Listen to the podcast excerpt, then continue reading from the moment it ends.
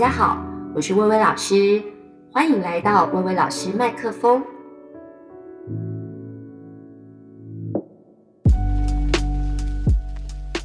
各位听众，大家好，欢迎回到薇薇老师麦克风第二季的第一集。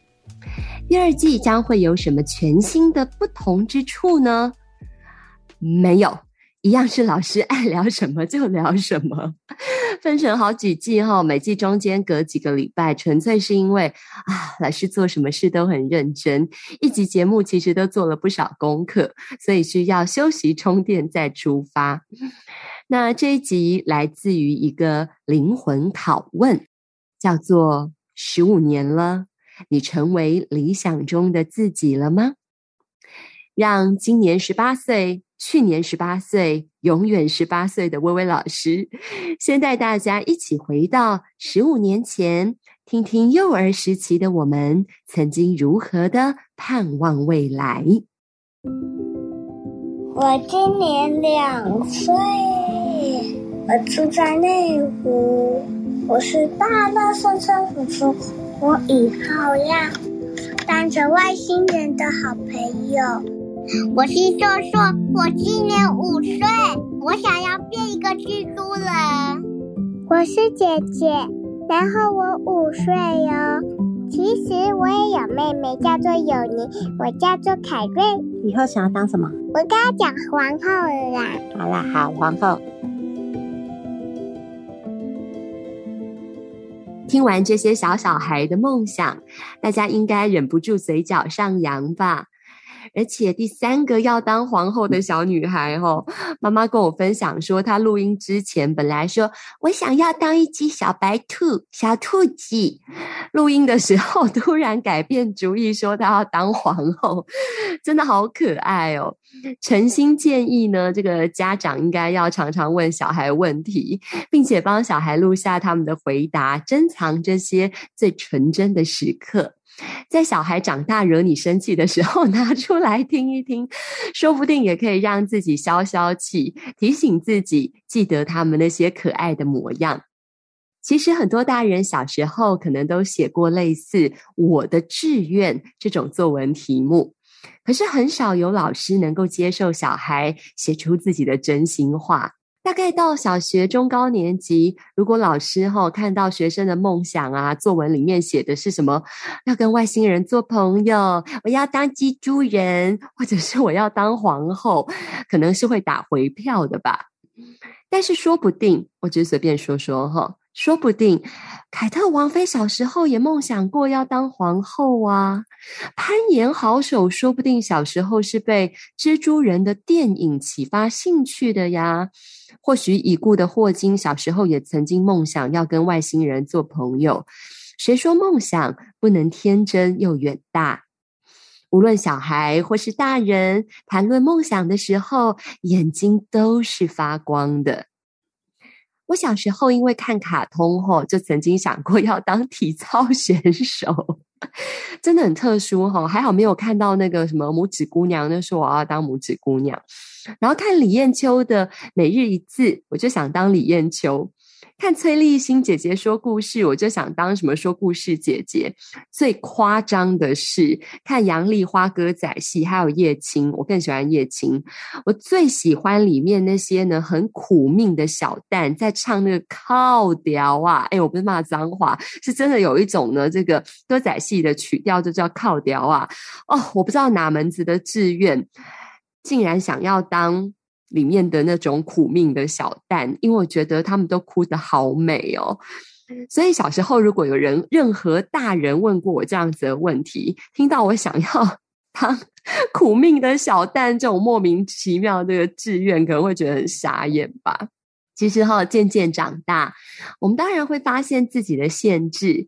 比如说啦，跳体操要很能 Q，李艳秋小姐只有一个，说故事姐姐的部分，说故事没问题，但是姐姐总有一天变阿姨。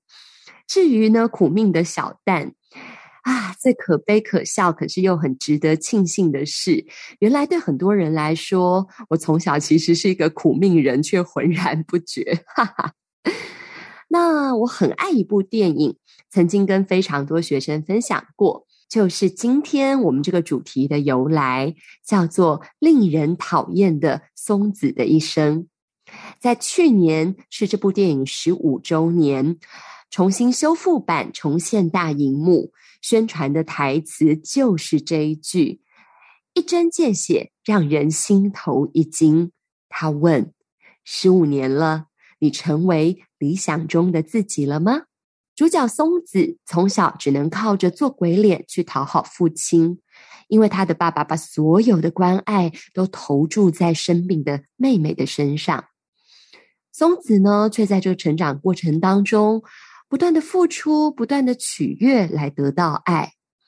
他依照父亲的期望，乖乖的去当老师，可是他却一再的遭到了命运的捉弄，一再的沉沦，一再的爱上了不对的人，并且惯用的方法就是希望以不断的付出跟取悦来得到爱。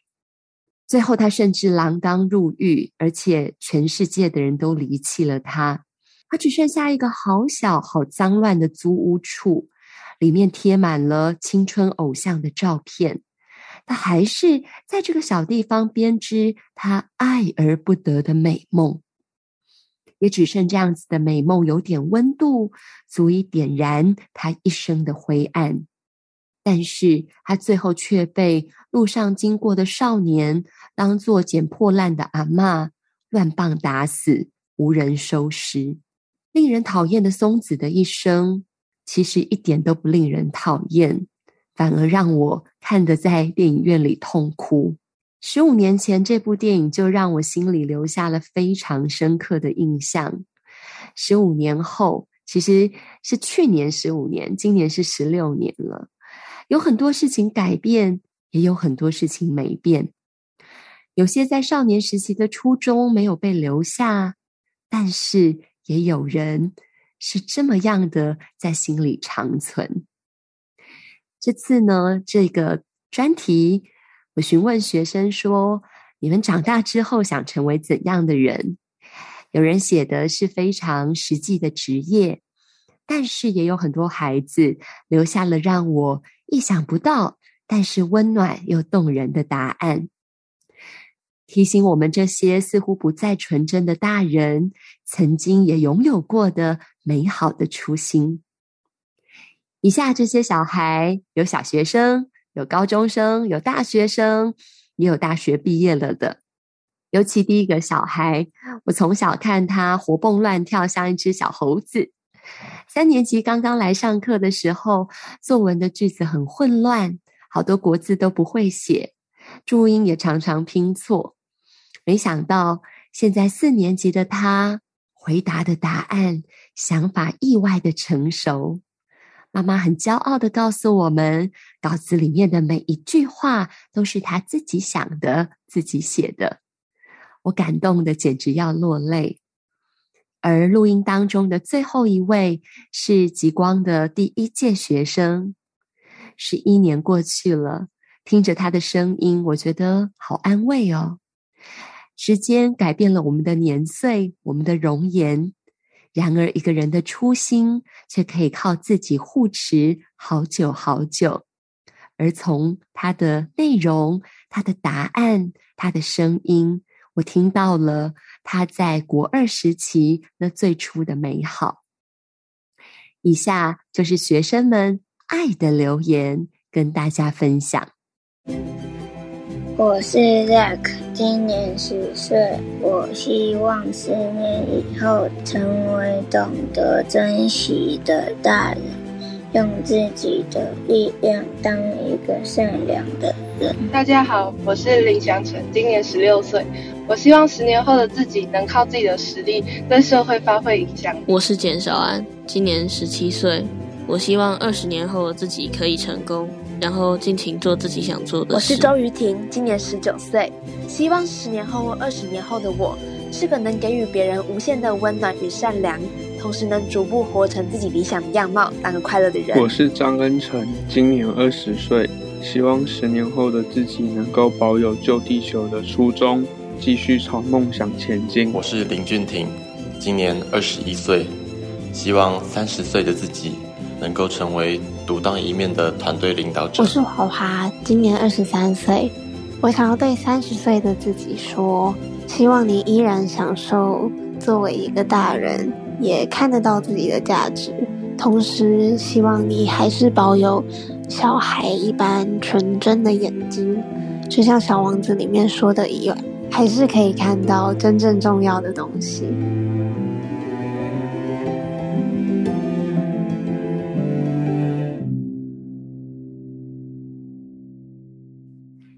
令人讨厌的松子的一生这部电影里面有一句话是这么说的：小时候，谁都觉得自己的未来闪闪发光。不是吗？但是，一旦长大，没有一件事会顺着自己的心愿。非常巧的事情是，十五六年前，正是我人生非常戏剧化转折的时刻。当时的我，研究所快毕业了，很担心自己扛不起家计，养不起爸爸妈妈和我自己。所以我去台北车站最大的国文补习班面试，没想到应征上专职的讲师，每个月保障底薪十万块。我研究所还没毕业，已经年薪百万，不到三十岁就买了房子，变成别人口中的不教名师，全台湾授课，每个县市好像都有小粉丝。只不过当时的我，恐怕怎么样都没有想到。工作了五年的自己会变得非常的不快乐，不断的复制自己，不断的 repeat 同样的课程，所以我只待了五年就离职了，还惹上了官司。站在法庭上的那一刻，我只觉得自己没有背景，没有靠山，孤立无援，有一种突然在一夜之间被逼着长大的感觉，仿佛曾经对这个世界。所有的纯真向往，都在瞬间被黑暗还有利益斗争当中被压了个粉碎。不过，在那之后，我也跟当时的同事一起出来创业，开了极光国文作文教室。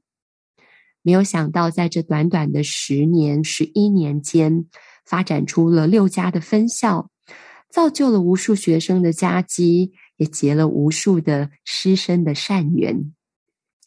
现在的我，一周放三天的假，一年有四次九天的长假。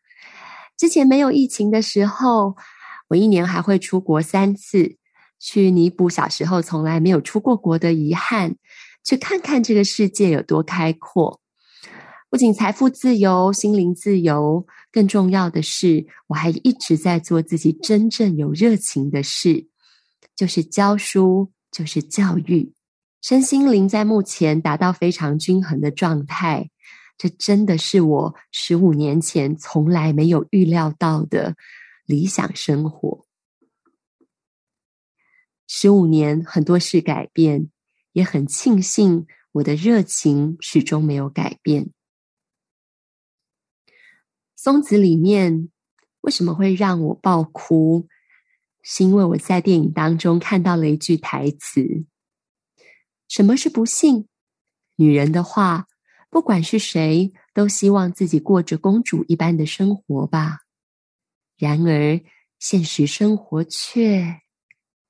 她没有说完，但是我已经在电影院里面泣不成声，是因为我想起了我从小到大一位非常要好的朋友。我在小学五年级转学的时候认识了这位朋友，从一开始很投缘，到一度关系非常的恶劣。进入国中，却又因为要同一台公车、同一个方向，我们从不期而遇，到后来渐渐约着每天一起回家，放学一起打球，变得越来越熟。记得快要考高中的时候，我们总在假日约一大早，雄心壮志，八点钟啊，算很晚哦，要去学校读书。但是呢，我们会在十点左右一起迟到，在同一个公车站遇到彼此而大笑。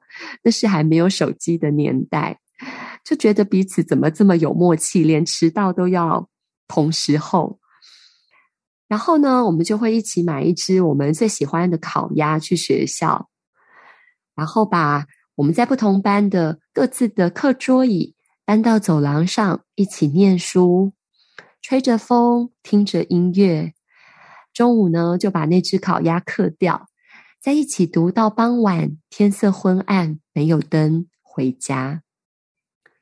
后来我们考上不同的高中，各自有自己的生活，离得远了。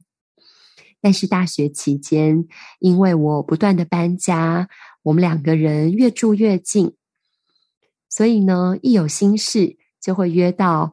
离我们两个人最近的一个小公园去聊个没完没了。大学时期，他走进人生的低潮。爸爸突然过世，他喜欢上自己男性的好朋友，两个暧昧到极致，可是却毫无进展。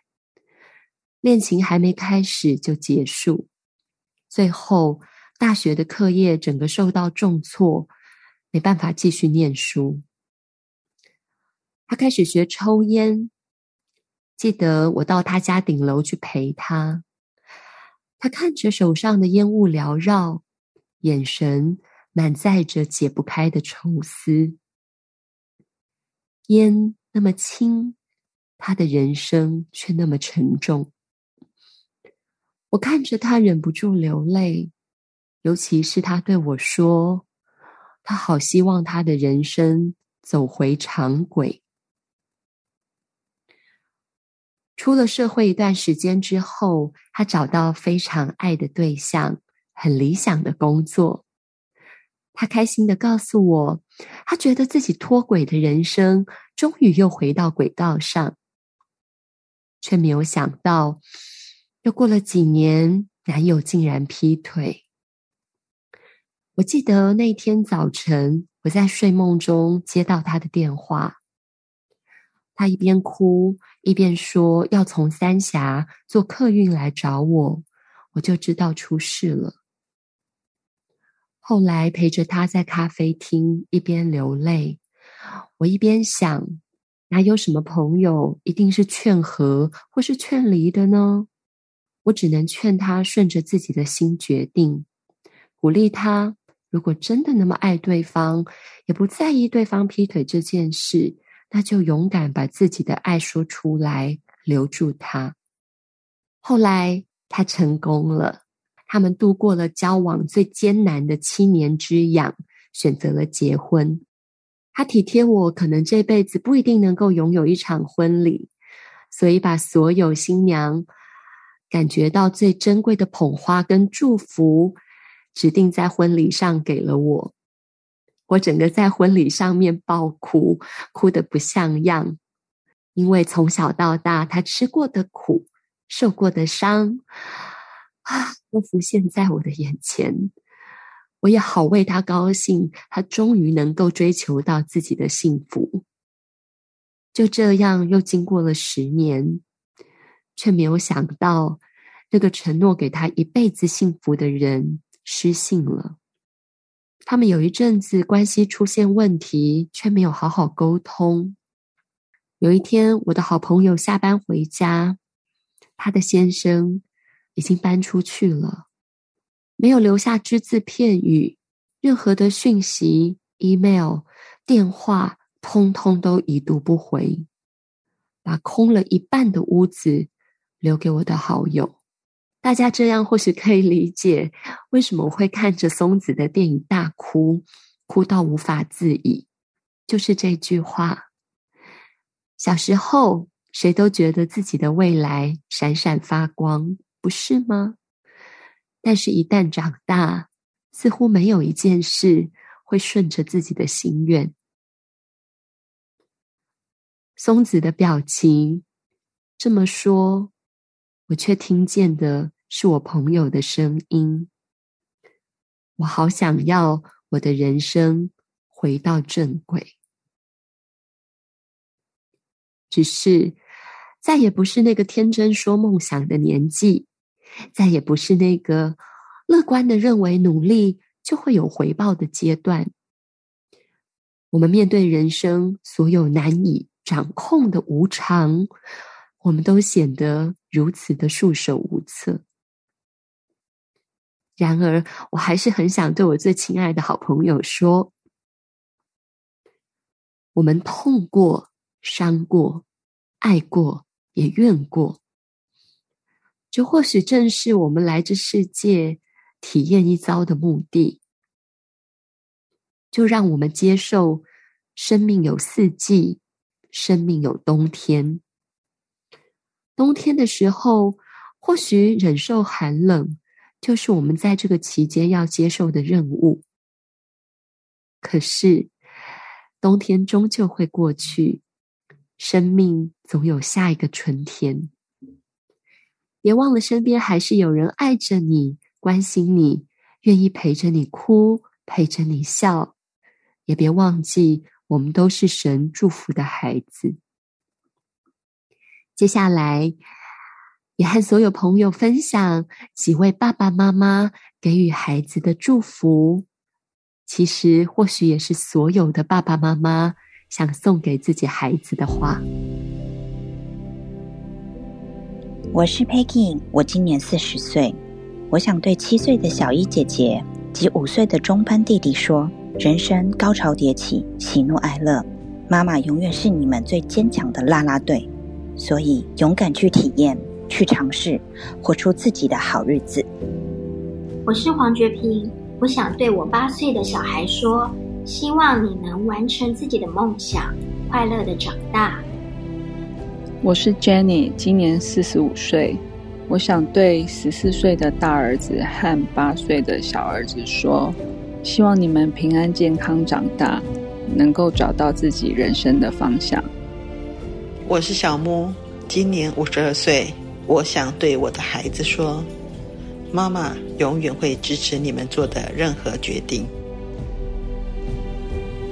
令人讨厌的松子的一生，松子的人生不知道是从什么时候开始脱轨，一路远离了自己曾经梦想的道路。